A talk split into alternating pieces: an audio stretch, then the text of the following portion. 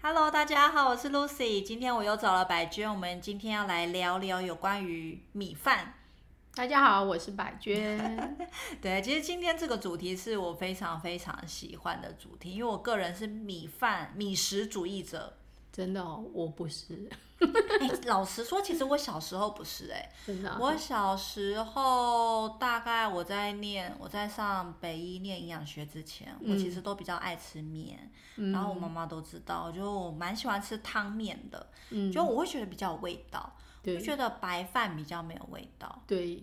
我小时候也是，而且小时候我嗯，我妈妈很喜欢，她本身就很喜欢吃面，嗯，对我妈妈也是，对，所以我们就是好像我们的饮食习惯会比较跟着妈妈走，没对错不，对？而且因为面煮起来很快。 对因为你饭还要等嘛，然后你煮了饭，你还要弄个肉啊，弄个菜，对嗯时间很长。但是如果面的话，下锅一煮就好了。嗯哼因哼，为有时候如果妈妈她实在太忙了，对她煮个面是一个很快的事 情。不过我后来嗯就是念了大学，我念了营养学系之后，对，听说了很多米饭的好处。处，对，反而我自己吃饭的量是越来越大哎、嗯嗯，哼我可能会从傍晚，然后后来甚至在德国念书的时候，嗯我可以一餐吃一杯米，嗯一餐吃一杯一杯米等于哦，煮成两碗，就很夸张。嗯就是我在德国用的碗是台湾的汤碗， 嗯，不过我就是觉得那个时候、那边的气候比较寒冷啊，嗯哦，对，所以我会觉得。需热量的需求会比较对，就会觉得多吃一些淀粉的那种感觉会比较舒服，嗯哼，这是一个很嗯特殊的感觉。回来台湾又没有了啦，又恢复到一个正常 的半杯米的食量。你讲这个，我让我想到我嗯我住巴西的时候，啊，然后对那时候我们还没有去巴西之前，我们就是亲戚都说，呃，你们以后啊去住巴西啊，哈、嗯就是国外可能都没有饭可以吃啊，不可习能惯，都会吃面包。嗯这样子，然后但但是我自己到那边以后才发现说，哇，巴西其实也是一个米食的哦国真的家，哦对。但是他们因为巴西，我们知道巴西有很多日本移民哦嘛，对，所以他们在巴西有种很多的稻，哦，对原。来但是如其实此巴西人他们吃的米，嗯其实他们是比较像是路稻，就是像比较接近我们那种泰国啊那梗种印度米，对，梗米。啊，对对对，所以它纤维含量很高。那这样日比较本人高受得了没有，日本他们还是会有他们自己种他们自己的那个。原米对对对，我们刚开始不习惯吃当地巴西人吃的米的话，啊我们就会去买去呃日本商店就买的来，米就是混在我们的，因为它的米的价格可能贵三倍啊这样子的。哇对啊，你有没有发现我居然住在德国一直在吃米，这也是很嗯好笑的事情。我刚开始呃，我是家里会准备一些石谷米，对，让我在那边掺着吃。嗯但我后来才发现，就是德国他们有一种米也是蛮好吃的，然后吃起来也蛮正常，而且也蛮平价的。嗯所以发现，哎、其实德国的产米量也不错，嗯对，也是有稳定的，在大卖场都有一小包装的米可以吃，嗯哼，所以造就了我其实人在德国也没有在吃面包。对啊，所以我 都们在其吃实，米在饮食的，就是说世界里面，我们会有自己的想象，就是哦，在嗯不同的国家的饮食模式，除非是我们去住在当地，才能够更去了解嘛，对不对？就真的有觉得我的肠胃道就是真的比较适合米饭啦。嗯其实我都已经住在一个全面粉的国国家家了， 而且还是黑麦、小麦什么、嗯什么各种各式样的麦都有。对，但是即使如此，我觉得就是我们天生的身体的设计啦。嗯然后我哼，们毕竟在台湾出生长大，我们的肠胃道就是比较适合吃米食类的。嗯对，对啊，这个我们在功能医学在探讨一些过敏的问题的时候也提到了很嗯对，多。就是不过我我后来哦，最近在有时候在跟客人聊一些问题的时候，我渐渐有发现说，小时候我不爱吃米饭，很有可能是因为以前家里的米米的储存方式有问题，嗯哼，所以当时吃到的米饭是有一股其实米它本身也有油，哦对对，我油脂的成油分脂在的里面，成分，所以我们知道油脂酸败就会有就是那种不新鲜的对味道。气味那加上说，在碾米的过程，其实它会有一些就是血血嘛，哦那些其实它更容易让它氧化、啊、这一类的。哦所以其实米的储存也是很重要的，对不嗯对，其实我有很久以前我有去参观过池上那边的那个哦碾米厂，就是储存米的那个呃地方，就是恒温是十三度，哇，对，但是他们的湿度好像我现在有点忘记了，但是它的水活性比较低啊，对可能都是对让它干六燥六十以下的那种，对，哦五六十，嗯，只是我印象非常深刻，说哦，原来好的米就是要这样储存，但是我们自己就是在家里， 就是我们完全没有放在任何的，对就是我们都是室温的去都放在米桶里面。对嗯的确有些人是说夏天的时候米应该要放在冰箱里面保存啦。对，但我现在就是了，因为哦我因为我们家两口而已嘛，对，所以、所以我哦就是一次就我我就是买大概那种一公就是最小包装的，嗯然后我对就冰在冰箱。对，真的，我现在也都是倾向买小包装。那有时候我们可能贪图特价，一次买个两三包，但是只只要你不要拆嘛，你维持到它真空状况，它其实保存都还好。一次只开一小包，嗯，然后趁新鲜吃。因为最近我就跟我一个客人在讨论啊，他发现说他家人的情绪的一些起伏，跟他们家的米的品种甚至新鲜程度是有关联性的。哇，这么细微，对，所以我们 就在聊说，是不是其实有一些，因为可能例如说南部的家里比较潮湿。嗯哼，或者是厨房的位置比较没有那么通风，其对，实米很有可能它在放的过程当中，它是有产生一些霉菌在里面的。嗯，所以有其实可我们能吃下去之后，它会影响到我们免疫系统，嗯影响到嗯我们的情绪。对，那如果你再吃到这些放比较久的米，其实是有一些毒素在里面的。，对，这个是非常可怕的 对看不这见的危险。对，这也是顺便跟大家聊，就是我最近最新的发现。其实不只是米啦，就对是像这些谷物类都是一样。嗯其实我最近也是发现一件事情，就是我燕麦片嘛，哦，但是因为有一阵子可能冰箱冰不下东西，对就我就把它拿出来外面放。对，那我前天早上我吃了，因为我发现说我早上的确我就吃了那燕麦片以后，我后来在眼睛就肿了。哦，就是有一点快睁不开这样子，然后我嗯一直心想说，到可底能吃是了什么？对，可能就是那燕麦片的问题，对对嗯，因对，为有时候它也许发霉变质，但我们根本看不出来。没错，对，这是有风险的地方。没错，嗯对，然后回到我们前面讲说，我们觉得米饭是相对来说健康的食物。嗯我突然想到，我之前就是我刚去德国的时候，我也是在语言班里面，那语言班里面很多国家的人嘛，哦，我就说我觉得米饭是很健康的，因为我们嗯就营养学上面会学到说，我们在吃米饭的时候，它是比较低度加工的，对，它比较不会跟油啊，或是嗯跟嗯一些其他的东西混在一起嗯，煮。对，当时班上其他同学就说，我记得有一个是印度人，他就说：“哎、吃米饭会得糖尿病。嗯然后我就说：“不会，吃米饭不会。嗯然后那个时候我就说：“吃面包比较会，因为面包它混了一些油啊，或对者一些糖在里面。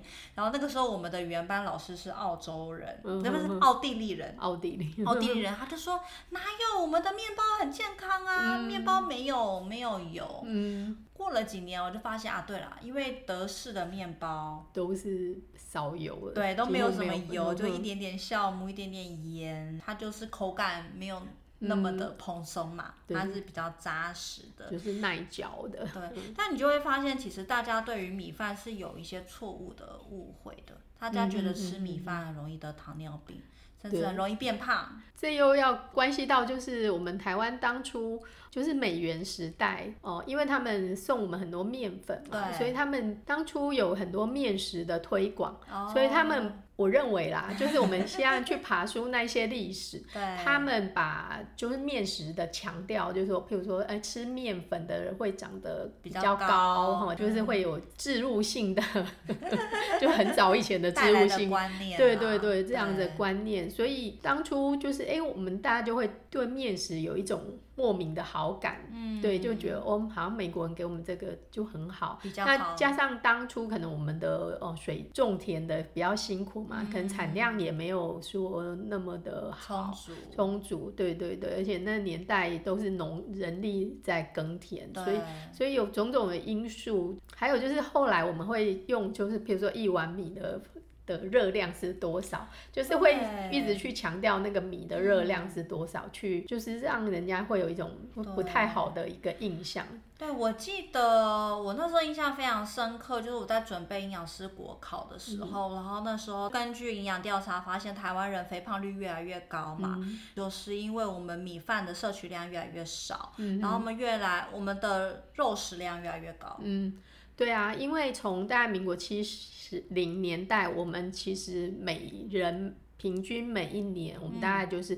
呃有九十公斤的这个米的使用量。目前为止，大概只剩下一半左右，在四十四十出头而已。等于说，我们整个饮食形态的改变。对。哦，还有还有就是，呃，面包，好面食类的越来越多，对，选择性非常的对，多还有就是，对我们以前过去可能没有那么多的选食物的选择嗯性，大概你以前没有什么很多零食，或者有一些这些哦糕点啊、甜点、饼嗯干这一些的去可以吃嘛。所以当然我们最主要就是吃饱就吃米。对对对，那加上说这几年还有一个问题，就是有一些特殊的饮食的模式的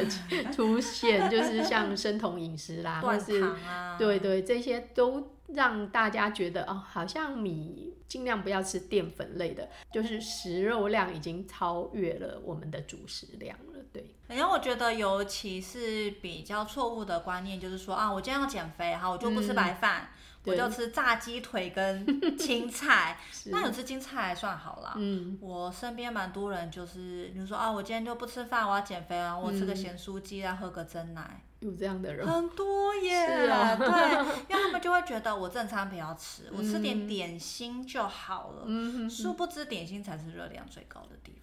对，所以这个是营养教育没有做好的地你方，看一杯珍珠奶茶的热量有多少？超过多少五 百，应该有一个便当的量。对，我记得因为以因为不同的前。对，我们今天讲全糖全的糖嗯啊真奶，大概八百大卡啦，对对对就是跟一个豪华便当差不多。嗯，那你今天就算半糖少糖，但是因为你珍珠本身有泡糖嘛，对，大概我觉得像你说的五百，大概也是跑不掉，非常的惊人。嗯但就是会有很多这种错误的想法，所以我们就是渐渐的米饭摄取量变得很低，而且肉类的摄取量变得很高。生酮饮食嘛，然后过度的去哦 promote 就是哦肉类的好处，当然我们需要蛋白质是没错，对，对，但是就是这样子极端的饮食的方式，到目前来讲，我们也没有办法真正去看到后续到底会怎样。可能眼前是不错的，只是哎减重了，嗯，对瘦身其实失败的比例也是蛮高的啦也是蛮高的对啊，嗯因为毕竟我们就是知道它没有足够的这个碳水化合物给大脑有一些足够的热量啦，嗯所以整个人而且复胖率会很高，复胖率因高，嗯为你没办法长期执行这样子。那我们对于米食的摄取量减少，其实对于我们的农民也有很大的影响啦。就嗯变成我们自己的产量其实也是减少的，呃，我们政府有一阵子，它甚至是奖奖励休耕的，这跟我们很多政策有关系，或嗯还有就是我们进入 WTO 啊，就是会有一些配额，就是我可能、哦可能我们一定要要去进口一对些对东西，某一些东西，所以这个其实这些食物的政策其实也关系到 国国家的安全、国力这些，其实讲讲穿了，真的也是非常重要的。对你讲这个我真的很有感觉，因为我觉得我们以前在学校学营养学的时候很单纯嘛，嗯就是一些怎么吃啊、怎么样健康啊的一对些问题。但我那个时候在德国念书的时候，我真的深深的感觉到饮食这件事情跟国家政策有非常高度的关联性，嗯包括我们。前阵子在炒就是牛肉的进口啊，对猪肉的进口啊，有的时候它是具有一些国际战略意义的，嗯并没不是错那么单纯的就是好跟不好，对嗯你要跟不要的的差异。。嗯嗯那我们能够做的就是靠我们消费者的力量，对我去选择我们要的，然后对用用知识跟行 动去抵抗这个国际之间的一些压力。对，那如果提到米食啊，我觉得对我们来说还有一个很重要意义，就是说这几年我们研究了很多关于无麸质饮食的这个部分，嗯因为现在很多研究发现，有些人的过敏问题啊，甚至是嗯自体免疫疾病，其实会跟麸质、跟面粉的大量摄取有一些些关关系啦。嗯，对，尤其是说台湾可能大部分面粉都是美国进口的，对，对，那美国的小麦在种植这个品种上面有一些争议啦，嗯去哼，造就它比较容易去造成一些麸质过敏的问题。因为有些人真的不太适合吃小麦， 对我就是真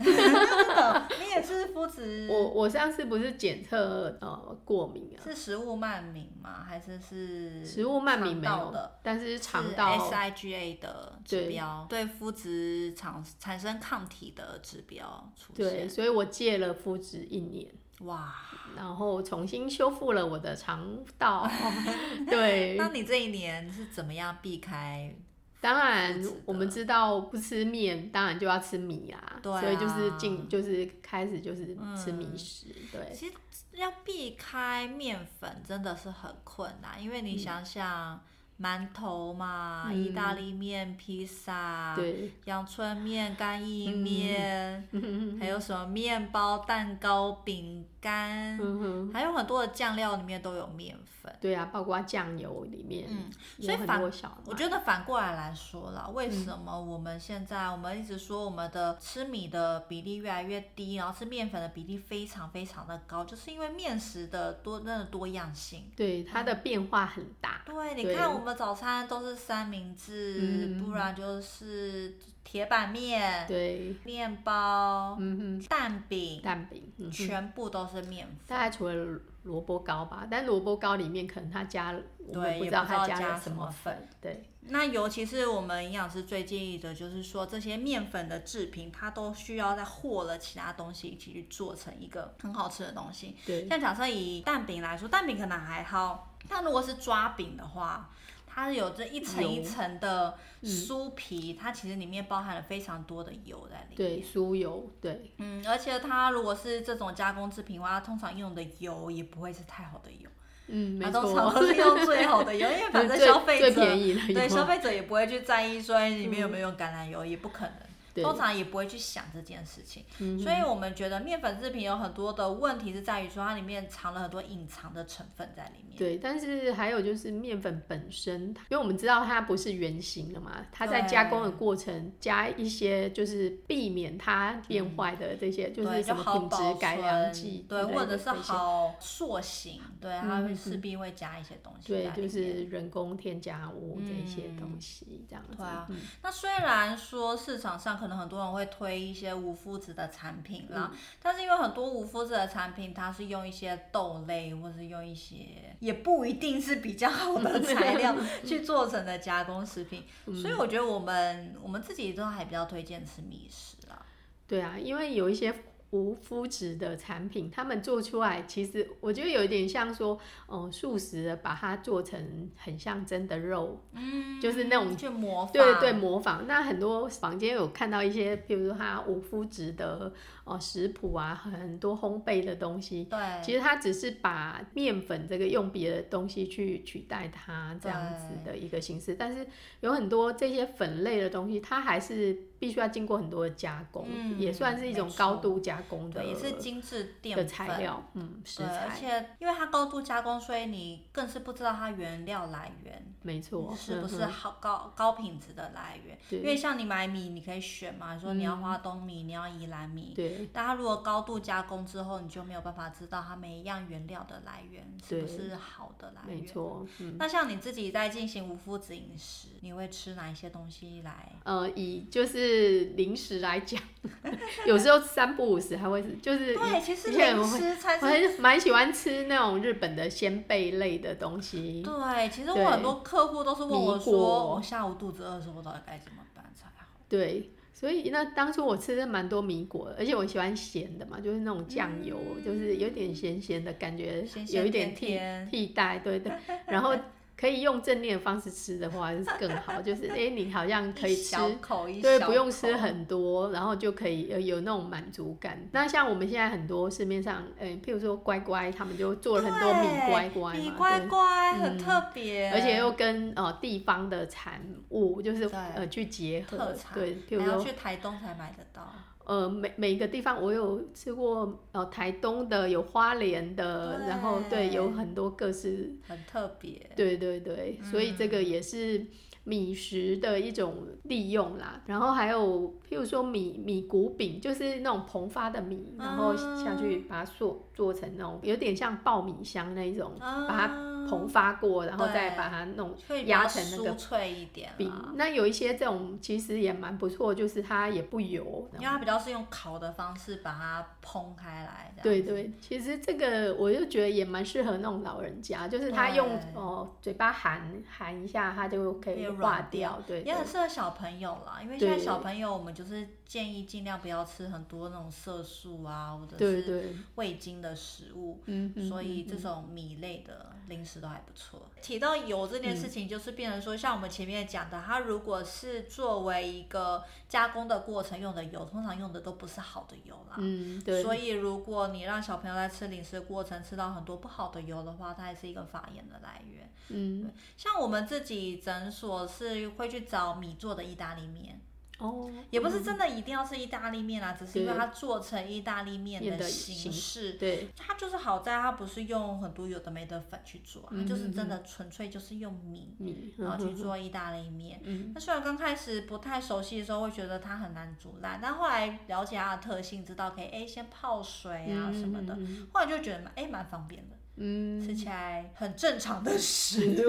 对，因为身为营养师，我实在是很讨厌吃一些很奇怪的粉、嗯去调出来的奇怪的嗯口感，对哦，那下次我也来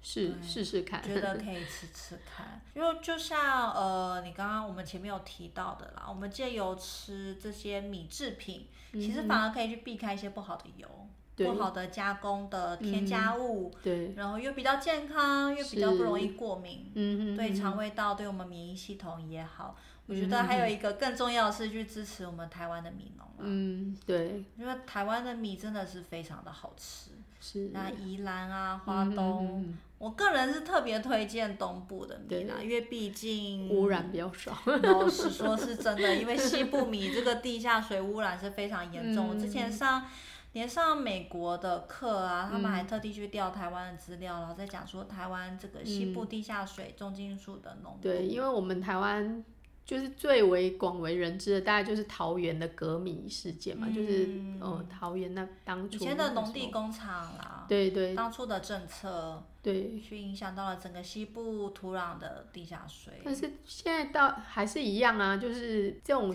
工厂没有解决的 话，对，因为对嗯污染的问题也不是就是几年就会改变了，没因错为，它那个污染问题要很久很久对之后。那就算你农地被污染了，你要怎么样去做什么样的处理，再去对呃让它能够恢复到原来的，所以站在就是真心话的角度啦， 推荐大家尽量选择花东。我最近宜兰也蛮多得奖的米，也都很好吃，哦嗯嗯那很推荐大家可以尽量去选购。对啊，还有就是我我会比较倾向推荐，就是不要一次买太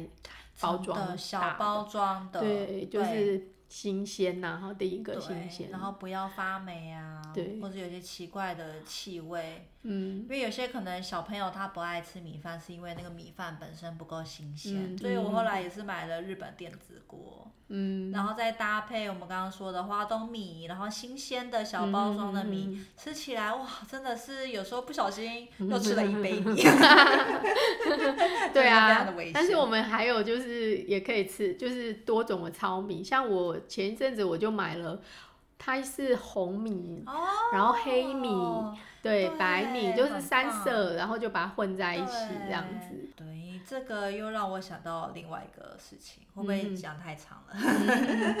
好，下次再聊。嗯好，好，那今天非常谢谢白君来陪我聊米食的重要性，那我们就下次见喽，拜拜，嗯拜拜。